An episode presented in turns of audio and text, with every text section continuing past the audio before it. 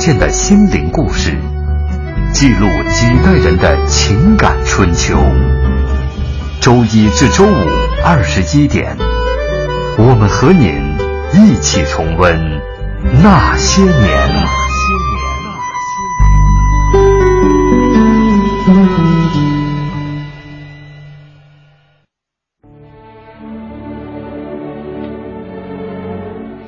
那些年，记录中国人的情感春秋。大家好，我是小婷。她是小龙女，是窦漪房，是后宫甄嬛。她是赤壁下的小乔，是墨宫中的羿月，是叶问里的永成。她是乘坐着泰坦尼克号的露丝，她是加入加勒比海盗的安吉丽卡，她是阿凡达的公主奈迪里，她是被网友称为配音界女神的季冠霖。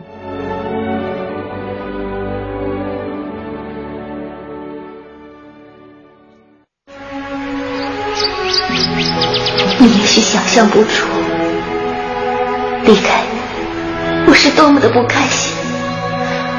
但是我想，这样对你是最好的。过儿，我不能在你身边照顾你，你自己一定要保重。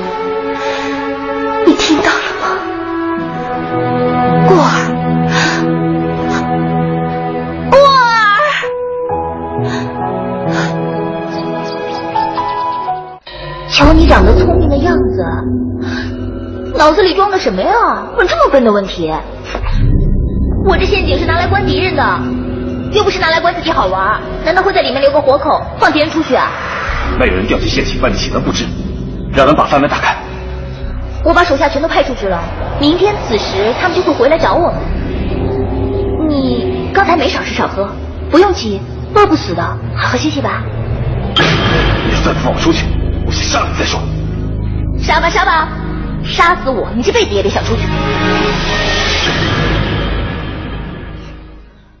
常言道，人无钢骨，安身不牢。你哥哥他人善，却不知这人善被人欺，马善被人骑。走走。我一个妇道人家，能怎样？你想干什么？你想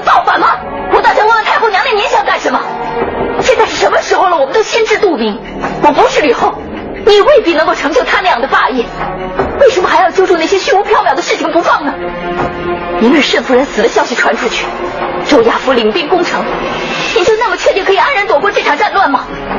兵败攻清之日，你还想划破脸去救皇上吗？裴心，去把太后的金印找出来。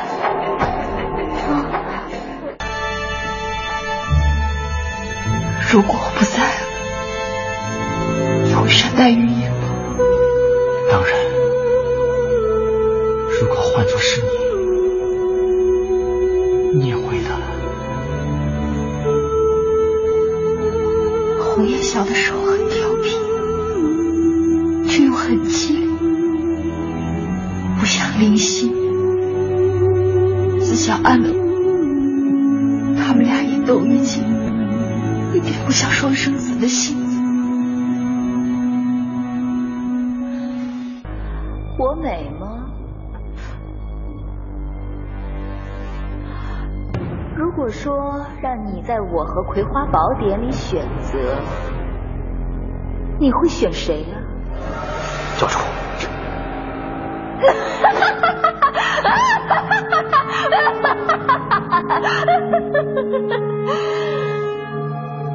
你相不相信？不出十年，我会成为这武林中第一人，文成武德，中兴圣教，千秋万载，一统江湖。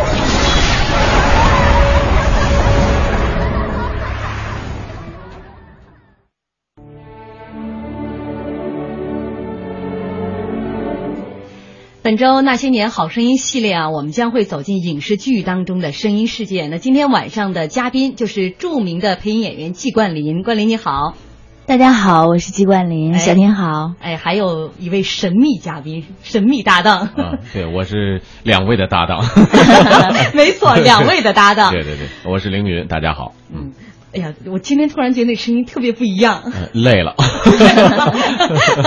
呃，刚刚的这一组片花哈，大家都耳熟能详了，都是非常经典的电视剧当中的一些人物。嗯，有赵敏。呃，冠霖，你能听出来吗？啊，我听出了几个，好像有小龙女，嗯，啊，窦漪房，对，啊，东方不败，嗯，啊，甄嬛，呃，还还有呃，那个是赵敏，中间第二个是赵敏哈，呃，还有这个水浒啊，对对对，呃，潘潘金莲，嗯，对对对，几位女性被这个呃冠霖演绎的哈，完全不同啊，有清纯。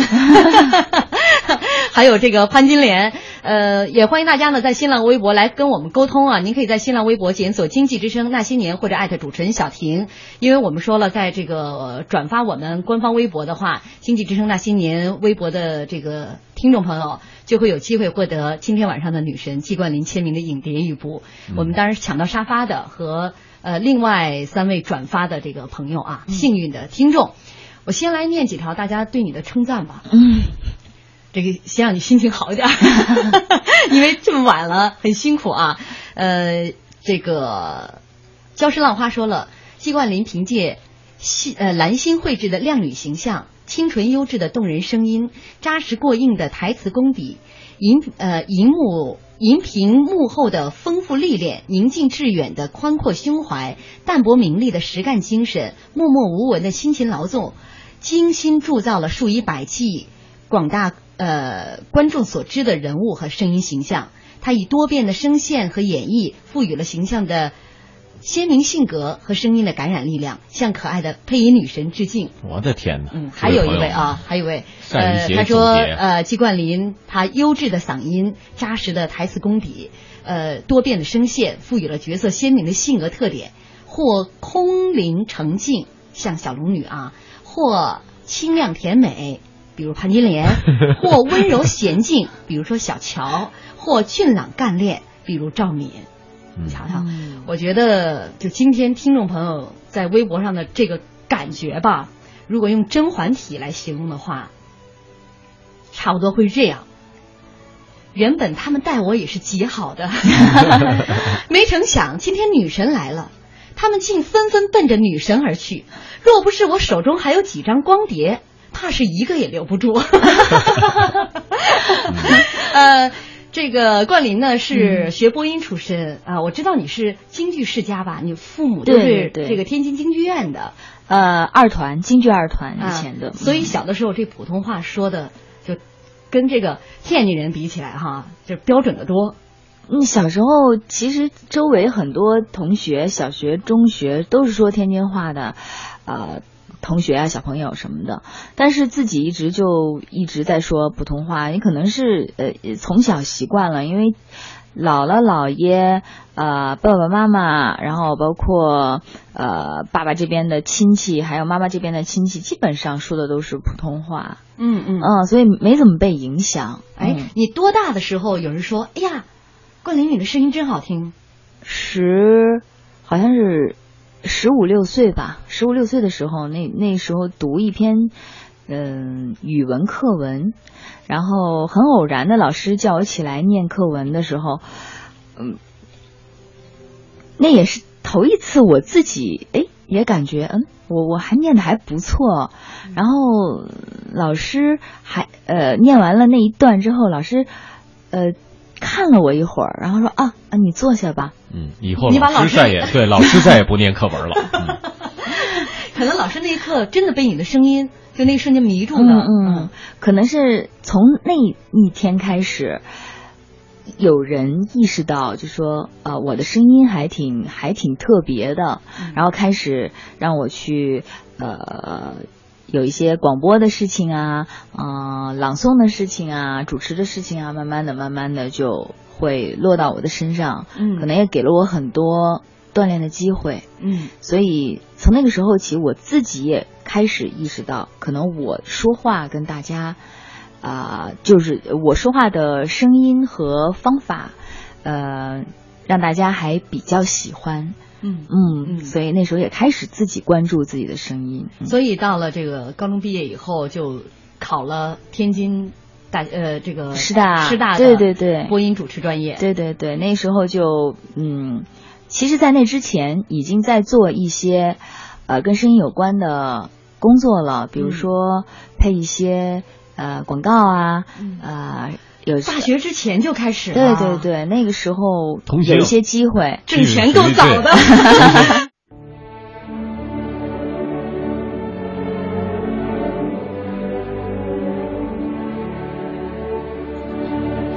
欢迎大家继续锁定正在直播的《那些年》，本周《那些年好声音》系列，我们走进影视剧当中的声音世界。今天晚上做客我们节目的嘉宾是著名的配音演员季冠霖，也欢迎大家在新浪微博来和我们沟通。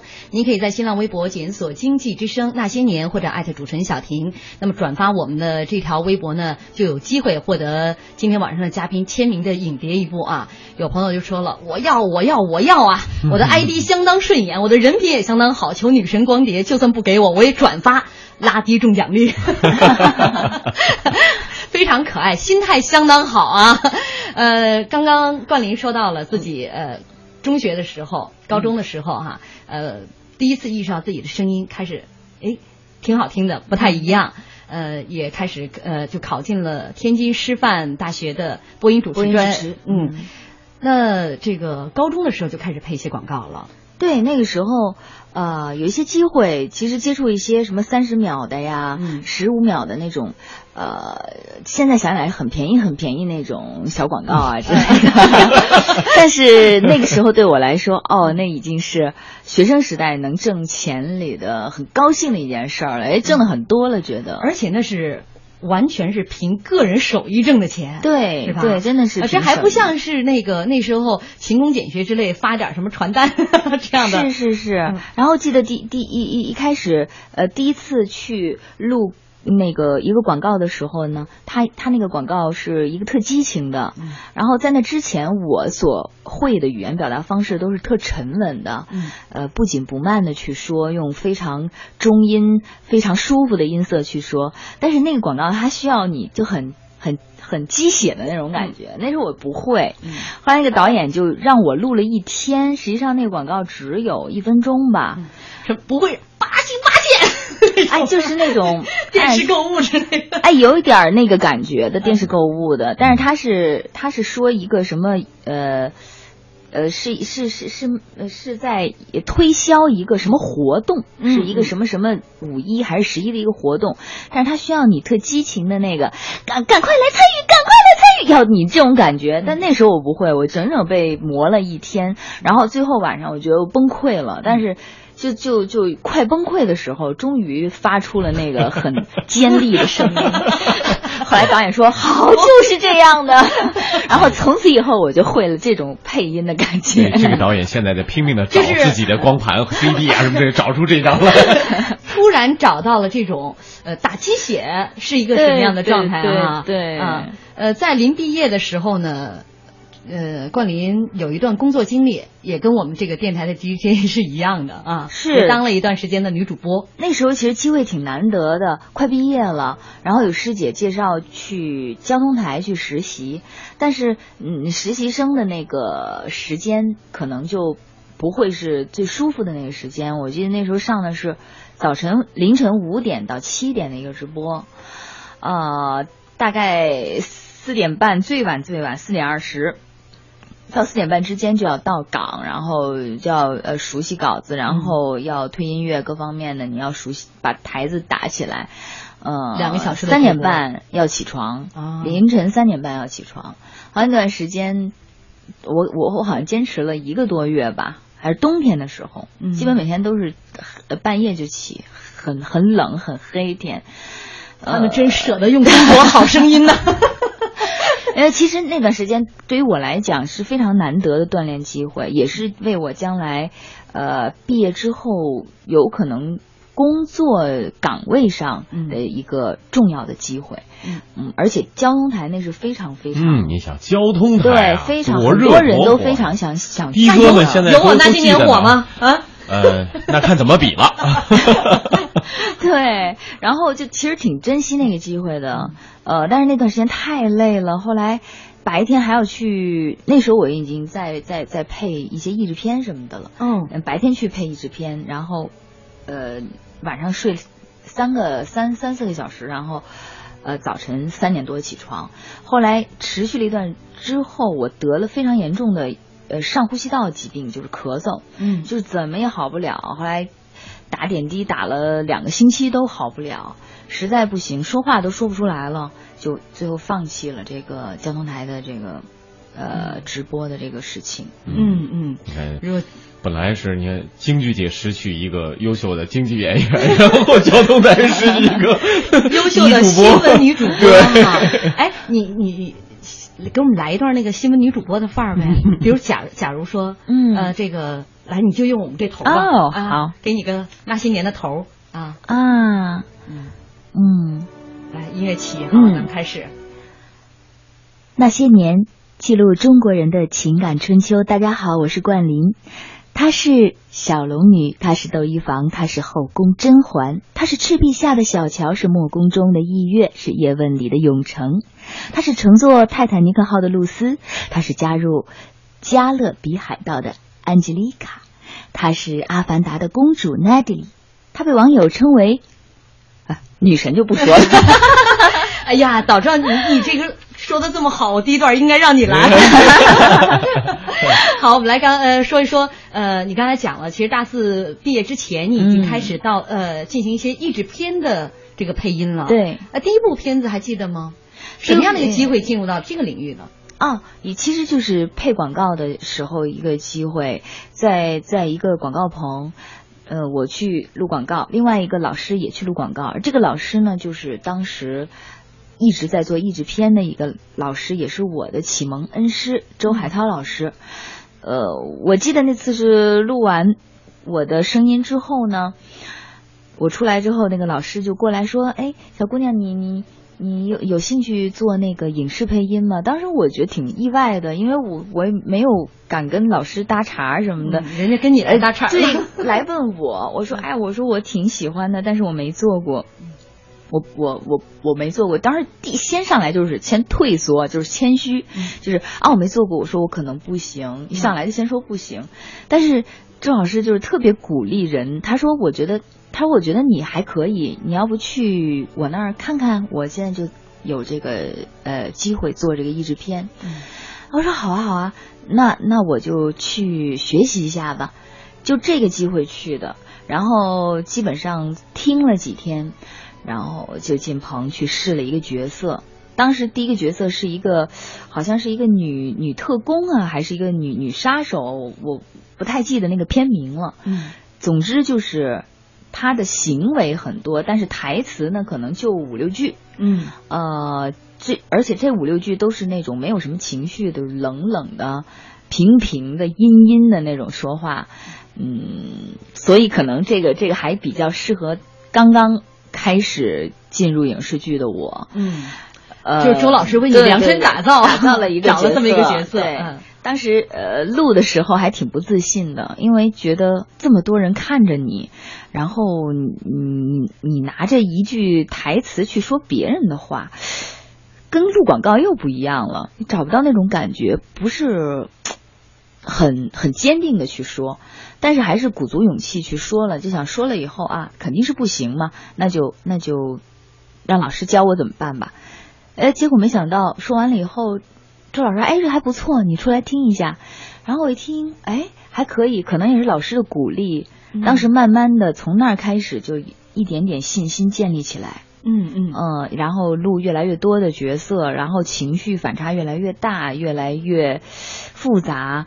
慢慢在加这个量来加它的难度，后来就是录到女一号之后就呃有一定信心存在了在心里。对，那是在天津的时候，对对，已经译制片儿已经录到女一号了。对对对，那时候也有一些女一号交给我录，呃，然后自己还挺还挺自信的，当时也很喜欢。也非常喜欢这个工作，嗯，所以在毕业的时候做了一个权衡，呃，舍弃了这个电台主播的工作，对，全身心的就转向了这个配音工作方面了。对对对，当时就是，呃，抉择之后舍弃了电台这边，嗯，呃，可能也是因为电台那边确实是这个早晨的时间和当时身体的状态。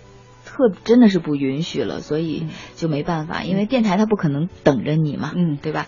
但是这边呢，因为这个我跟这个周老师我们私交很好，他可以呃有一些时间的安排呀，一些片子的安排啊，可以稍微调整一下。嗯嗯嗯。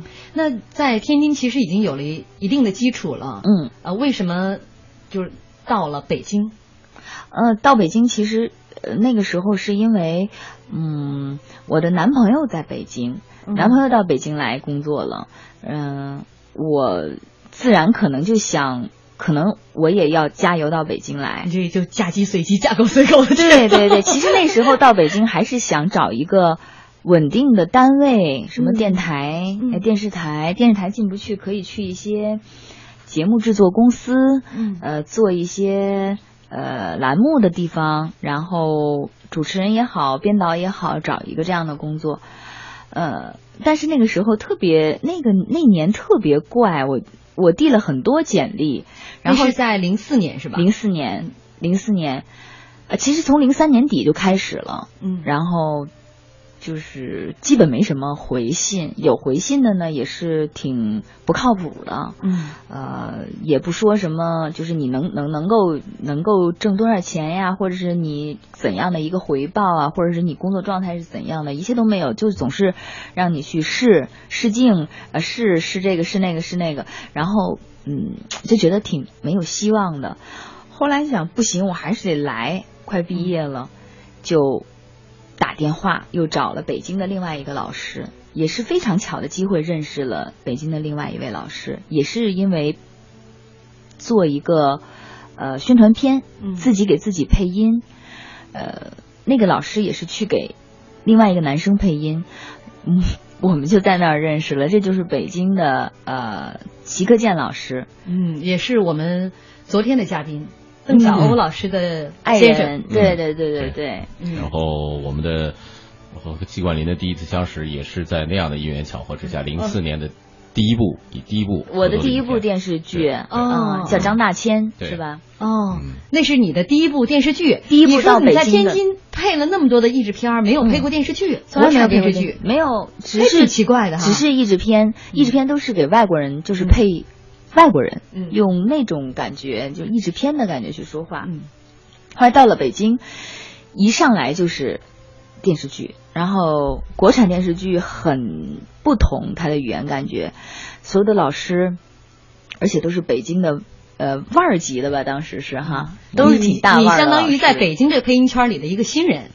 很新很新的人，新的都不能再新。也没有，也没有。当时其实都都知道，然后说说来了谁谁谁，然后就说都有有过这个具体啊工作的经验，那不是不是那种完全没有接触过这个这个行当的那种人，这个新手，他已经是可以上来就已经可以完成角色的了。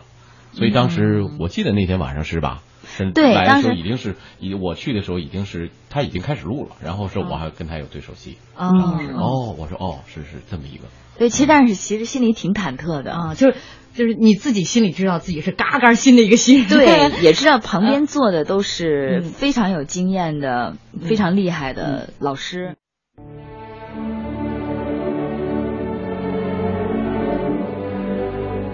欢迎大家继续锁定正在直播的《那些年》，本周《那些年好声音》系列，我们走进影视剧当中的声音世界。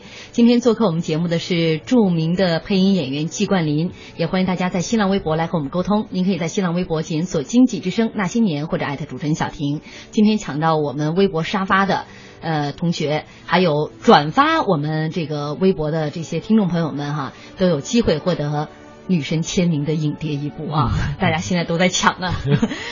现在看起来很激烈啊！这个碟我没准备多少啊，呃，我今天估计真有点不太够，嗯，绝对不太够。我我还买了一套这个《甄嬛后宫甄嬛传》啊，我一看价格二百块钱，我当时咬了咬牙，狠了狠心，跺了跺脚。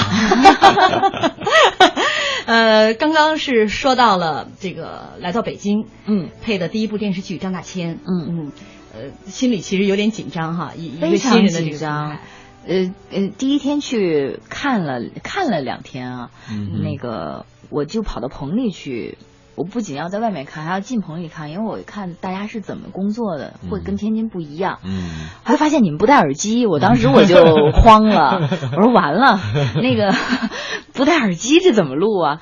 后来我就观察，发现你们都记那个时间时码，记得都非常的准，包括半个嘴啊，一扭头啊，后脑勺说的几个字儿啊，一转过来说几个字儿，记都非常就，而且但是你们你们最可怕的就是看一遍就开始录，然后我说完了，我是新人，我又没有不戴过耳机，我又还得到这儿跟一。一些那么优秀的老师在一起搭档，然后我还必须看一遍就得录，我说我而且还是从来没录过的国呃这个国产电视剧，还要找国产电视剧的语言的感觉，跟我以前所有语言感觉都不一样，我还得去突破这个东西。那心理压力之大，真的是没法形容的。这已经好多了，真的，这已经好多了。因为毕竟你已经有那个时候已经。下次凌云可以来讲讲你的第一次。哎呀，这个 经历。当时凌云在我的心里心目中就是一个老师，真的 一个前辈。别逗了，别逗了。现在是熟悉的搭档哈，就是对我们现在非常好的朋友嗯，而且我们两家住的还特别近，住的很近，随时可以串门。好，呃，咱们说回到这个张大千，但是尽管心里很紧张，还是很快就拿下了哈。呃，算是你你们当时觉得应该是没问题吧？就当时其实其实能看出来，以后就不会把他当一个新人来不像就是不是像那个呃特别特别熟悉工作流程那种状态，他还是会他还是会极力去去调整，包括那个特别特别用心的状态。那个时候就是确实也大家也，但是我因为技术的一些限制，就是呃没有耳机没有提示的时候，每个人都要每个人都要去这么做。其实你看见是北京的技术太落后了，是吧？那个全全部的制作过程都是这样的。那时候外面还有一个看对，必须去，大家每个人都必须这个，我相信前面几位老师也都说过这样。必须去外面对词儿，事事先把所有的点都记好，所有的位置导演要对你们这段不满意呢？那再来啊！停，你们都听不见，连耳机都没有。没有，他停的时候，录音室外边停的时候，你能听见啊，导演对讲对讲的说什么什么情况，什么情况。但是关了之后，你进去之后看一遍之后，就是黑的，就是没有声音的。你进到棚里之后，他只让你看一遍。如果你在外面不看的话，那你就只有一次。所以大家必须所有的人都在外面去抢那个录像机，去去对，去去抓时间点。我当时的那个状态就是，我不能跟老师抢，我不能说啊，林云老师您躲开一下，我我来看一下，我就要等你们全都看完。完了，还不能在，还必须要在我正式进棚录音之前的时候，我抢抢到那个机器，而且我不能够，比如你们要是看两遍的话，客气，那个时候真的是大家他们要看两遍的话，我就要求自己看八到十遍，我就想我要背下来。我宁可，我宁可花更多的时间，我把这词背下来，每一个气口，每一个什么我都记住。呃，我进去我不能耽误大家的时间，我我戏可以不好调整，但是我不能在时间就是呃口型上有任何的差错。嗯，当时这我就是我对我自己的要求。嗯嗯，第一场戏就是一种就是一种好像是呃。就是那种判决一样 哈，那个就这第一大关，我自己心里还是挺重视的，所以我把第一次进棚的那个就是准备的非常好，嗯，然后就战战兢兢的进去了，进去之后就就就就开始录，因为确实确实就是译制片和这个国产。影视剧它会有差别，就口型上的差别，就是真的是有很大差别。你每个动程都是要一样的，可是译制片呢，相对来说它的动程是两种语言之间的切换，所以大多数的时候你要风头风尾。我们讲的话，风头风尾，同时呢中间的共呃动程相近就可以。嗯，但是国语，你想，你你的所有的口型，你的中文是一样的，对，所以你必须要每一个字都是跟他一致。我就看见凌云那手啊，对啊，所以大家都是 职业病，往往是职业病。我们我我我相信很多太专业了，演员都是有这种职业病。这就是我跟凌云看见这个电视剧的时候，只要是后期配的，就会看那个嘴的动程合不合。而且呃，凌云有一个特别那个神奇的功能，就是在我们很多台词。没有原声的情况下，只能看见口型的情况下，嗯，呃，就是看那个唇语，就看他嘴唇，读唇语，就是猜他说的什么。因为很多戏的同期他收收不进来这声音，你你台词本上也没打，嗯，你就得猜这句是什么。然后基本上这个时候我们猜不出来的时候，就开始叫凌云过来啊，哎，凌云过来看一眼这这句话他说的什么，他一般虚着眼。看两遍，他就能猜出来这个人说什么。哦，我们觉得他太厉害了。哎呀，凌云以后这个，我我打算以后在求职这个简历上面写上一个 略懂唇语。这是一个，这也算是一个天赋啊。对，你看老天给了一个好嗓子，呃，然后后天还这么努力，所以从张大千这部戏开始，就算走进了北京的配音圈，开始了这个电视剧、呃影视剧当中的这个配音工作了。我昨天晚上哈。我干了一样工作，嗯哼，我在百度上就搜这个关凌的作品，嗯，就电视剧，他从零五年开始计算，嗯，然后到一三年，这一四年的少量的啊还不齐，我大概我就开始算集数，你知道吗？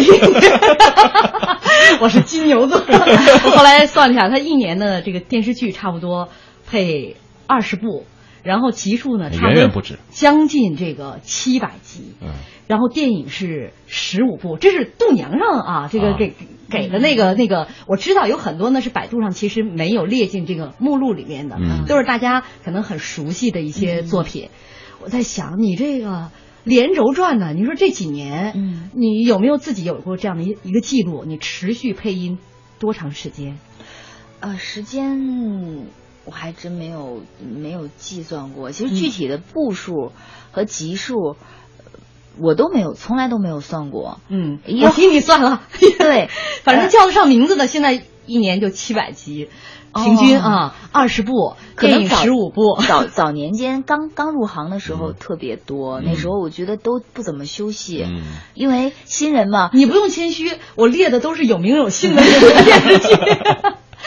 因为老师去叫你，导演去叫你，你新到北京的演员，你是嗯。不不好意思去拒绝的，嗯，所以那时候的时间，我记得什么早晨也有录的，中午又去一个地方的，然后从早到晚。啊，晚上有的时候还要再再赶到哪儿录个片花什么的，这种情况都有，嗯。嗯，反正基本上一个一个月休息不了几天，好像，嗯嗯，反正这么来说吧，她她见她。呃，现在老公、男朋友的时间绝对没有我们没有见你的时间多。对我们这些在一起 工作的搭档的时间多，嗯一天算下来时间哈。我们那时候就就说过，你看白天清醒的时候都是跟 同事在一起，然后晚上回家准备睡觉了才见到家里人。但是见到家里人之后，就基本上寒暄两句，躺下就睡了。啊，等早晨起来又又开始见搭档了。这一年二十部，这个七百多集的这个电视剧录下来哈，尤其前一阵这个热播的《后宫甄嬛传》，嗯，这基本上每天都在播，各个电视台轮番在播。嗯，我也是这个前一阵才知道，里面的那个孙俪原来不是原声，嗯，呃，是冠霖配的。那你看，就像这部戏啊，一方面可能要贴贴这个角色，一方面还要去贴孙俪这个演员的本人。对，你观察孙俪多久了？这个角色接的，其实我也也依然是特忐忑，嗯，因为第一这个戏特别棒拍的，然后基础非常的好，演员演的也特别的好，呃，导演要求也非常高，演员本身孙俪自己要求自己也是眼睛不揉沙子的，嗯嗯，孙俪本身的声音其实大家都特别熟。很多同期的戏，很多很多，他也一直希望自己给自己配，嗯，所以当时呃，当时接的时候，我就觉得啊，我说这是一个，这是一个呃，只会挨骂的戏，就即使我在再努力，我觉得可能也也不会收到好的这个评价，或者是怎么样。嗯，所以当时试音的时候，也有很多人去试音，我心里自己暗暗想的是，就是不要试上，因因为挺压力太大了，录这个戏啊，嗯，后来结果还是试上了，试上之后，一瞬间会觉得有一点高兴，就是哎，我试上了，但是第二秒钟就觉得啊，完了，那个 这个炸弹终于在我手上爆炸了。所以，呃，去去完成的时候，也是磨了孙俪的声音很久。呃，不仅要纠结她的音色、她的说话方式，还要在她这个人物上还要再下功夫。嗯嗯，反正几点综合在一起，你必须达到一个特别平衡的点。你才能把这个角色录好。嗯嗯，反正刚开始录的前几集，呃，非常的艰难，很慢很慢，包括导演呀、录音导演都在，慢慢调，慢慢调。但是录到中间的时候，就基本有一些信心了。嗯，也进入这个角色了。嗯，也对这个戏、这个故事，呃，产生了一种就是说非常非常喜。想看下去，非常知道啊后面到底又怎么样了，后面发生什么事了，嗯，非常的投入了，嗯嗯，所以录到最后录完了的时候，虽然非常累，很累，但是我自己想，我我做这个配音演员这个工作，能够碰到这样一部戏，即使将来播出的时候没人知道我，或者是收到了不好的评价，我觉得也值得了，嗯。嗯。《后宫甄嬛传》的这个热播，让也让大家再次看到了你的实力和你的努力。现在网络上到处都是网友自己制作的哈，嗯，你的这个配音的合集啊，这个配音演员的声音被大家如此的放大，呃，在某种程度上来看，其实未必是好事。嗯，对，嗯，因为它反复播出的时间，反复播出的这个力度太强了，那就造成了可能我的这个声音就。被大家太熟悉，太熟悉了，就像就像我们跟凌云，我跟凌云，我们这种同事之间开玩笑的话说，你那个声音啊，就变出三百六十个花样来，我都能听得出来是你。不用出声，他一喘气啊，这是谁是谁？对呀，他说我们就可以做到一个气息，你就他就能知道是谁录的。嗯，那如果我的声音被所有的观众都这么熟了的话。嗯，那是不是也会造成这样的困扰？就是我在做后面的戏、后面的工作的时候，你就需要就像变魔术一样，你你得去再想新的魔术了，而且你得绞尽脑汁想我怎么才能不让别人看破我这个魔术，就更难了。嗯，但是从另外一个角度讲，如果说通过这个剧，呃，被观众们认识到。有配音演员这个行业存在哦，哎，电视剧也也是有有配音的，然后还可以配到这种感觉，包不是一个角色，所有的角色都那么精彩，所有的角色那么多角色都是被配的，配的都那么贴合人物，那对我们这个行业还是很有帮助的，嗯，被大家认识，那更多的人知道从事这个行业的人他的努力和他的刻苦和他在。在怎样去工作，嗯，和他最后呈现出的作品能带给大家一种什么样的感觉？它的作用是什么？嗯，从这一点角度来讲，有时候我在想啊，那那那如果说我的声音，呃，稍微受到一些呃。就是说，被大家过度认识的损失，我觉得也也也值了，可以可以。嗯，这个冠霖说的特别好，我觉得这也是我们那些年做《中国好声音》系列的这样的一个想法。你可知道战争的真正面目？我知道这是保卫家园之战。先父在世的时候，就带领经济营，走在所有人的最前面。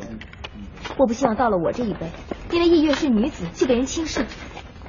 你们负责广场这里，收集之后立刻送来东城去分发。天快亮了，剩下来的人都跟我来。下下。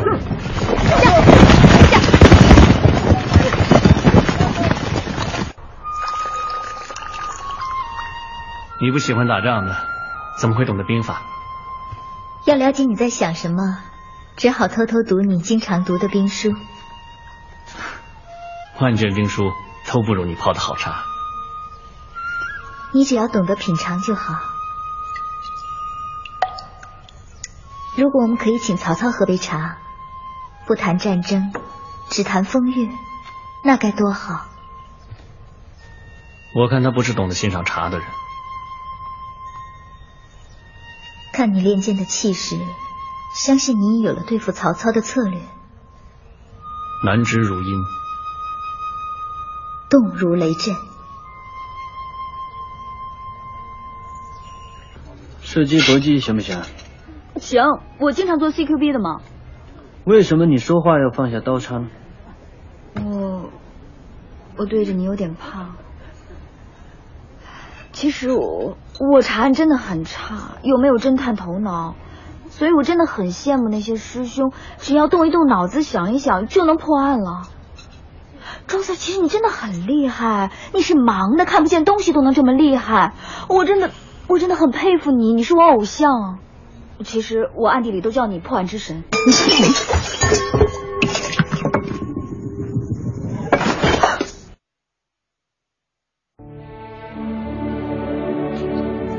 刚刚给大家放的一段这个片段呢，是冠霖配的国产电影的一些片段的合集，嗯，有莫公，嗯，呃，有赤壁，有盲探，嗯啊，其实还有很多了。你想，我刚刚算了一年十五部片，有太多的角色了。呃，大家很多人在微博上就很惊讶，这都是一个人配的吗？所以接下来告诉我们一些小诀窍吧，或者你自己平时怎么练的，让自己的这个声音的有这样的一些变化。其实，其实这个变化好像不是真的，不是刻意练的，嗯，是在你长期的工作中，你遇到各种各样的角色、各种感觉的人物，你必须去适应它，嗯，你去贴它。当你去很想去贴合他的时候，你自然，如果你有配音演员素质的话，你自然就会往他的身上靠。嗯，不论是呃甜甜的声音呢，还是那种憨憨的声音啊，你都会自然自然的，你不会在一在这个角色的脸上呈现出一个跟他完全反差的声音。嗯嗯嗯，呃，如果说练习的话，我觉得我早期有过一些练习，可能是关于那个呃一些基本的基本的技能的，就是配音技能的，比如说。比如说像比如说大笑啊之类的，最开始不会那种笑，我我也觉得这笑太难了，那种笑太难了。呃，看那东方不败呢，对，就东方不败那个笑。如果要是在我刚到北京的时候，那个让我录这角色，那笑肯定要别人替我录的。对我那时候不会，后来后来遇到过很多这种笑的角色，真的是，哎呦，在棚里就特别的就特别干在那儿，就不知道怎么办。那种那种连续的哈哈哈哈哈哈这种笑，那时候只会笑，哈哈就完了，哈哈哈哈就完了，就总也笑不到很长很长。我记得有有一段时间，我就自己总在想这个事儿，嗯，以至于晚上睡觉前也在想着怎么笑啊。然后早晨起来一撩被子一坐起来，第一件事儿就坐在被窝里，然后蓬头垢面也不刷牙，然后就。哈哈哈，就在那儿笑，然后她老公都惊异的看着，为什么？是，然后后来终于，我就觉得，其实世界上这个这个量变到质变的这个这个语言，这个总结绝对是真实的。嗯嗯，就我觉得我突然有一天就会了，突然有一天就会就会了。就能笑了，就能笑出这长的来了。我自己自己不知道是什么时候呃突然连起来的，真的。我我想你老公受了这个折磨有多久啊？一直都是这个断断续续的这种笑啊。对，一睁眼，对，这是起床气吗？多多可怕的事情！人家是起床气，他是起床笑。对，起床笑，然后。就那个那个练了很久，嗯，呃，其实一直状态就是都是笑两三声就后面就没了，笑两三声后面就没了，这挺苦恼的。嗯，那时候凌云他们在棚外还经常笑话我，你知道吗？然后弄得我非常那个。就是真的是有的时候是确实他以戏剧表现的一种方式，往往是呃和正常生活当中的有所差别的。别说你了，你记得咱们这这不好说某一个明星他自己演的戏，他自己到那儿说。都笑不。就笑不出来了，让自己来配我我真的笑不出来，怎么笑啊？真的，这个笑不是所有人都会的。然后有有有配音员来我回去以后每天我早上起床我也来这么一下。对对对，可以试一下，可以试一下，不要把家 家人吓着，不要把家人吓着。冠霖刚刚只是讲了一个笑声，那我相信在整个配音的过程当中，还有很多这样的一些细节需要他平时去打磨、去揣摩。对，也是有一个质变到量变的一个量变到质变的一个过程啊。呃，我想问你，平时会去电影院看自己的作品吗？会有一些作品，我我自己录完觉得还不错的，有的时候就会自己买票去看，然后自己买票带家里人去看。嗯嗯，然后你会做到最后的那个字幕都上来的时候吗？呃，一般我就是想走了，但是我家里人都都都说，哎，我们等一会儿，等一会儿，他们还是很想去看那个名字。其实这就是亲人，知道吗？对，我也一般都会守在那个时候，因为票价是买到那个时候的嘛。哎，但经常有那种时候，你等等等，他那个字幕一直在滚嘛，然后他先是滚前期的，嗯，然后最后在后期再再出来，然后你就已已经等了五分钟了，马上后期要滚出来了，然后那片子咔就给你截了。但是 这个太郁闷了。其实我还有票钱。那个呃，冠霖有没有那种感觉啊？我我我自己去检查，我们叫检查作业的时候，有的时候因为比如说，尤其像译制片啊，比如说笑点，你会发现啊，东西方的你看原版和译制完的时候是有差别的。对对对对对。真的，你你其实你只有咱们做过的人知道，在哪个地方你你做了中文化的一种处理以后。嗯。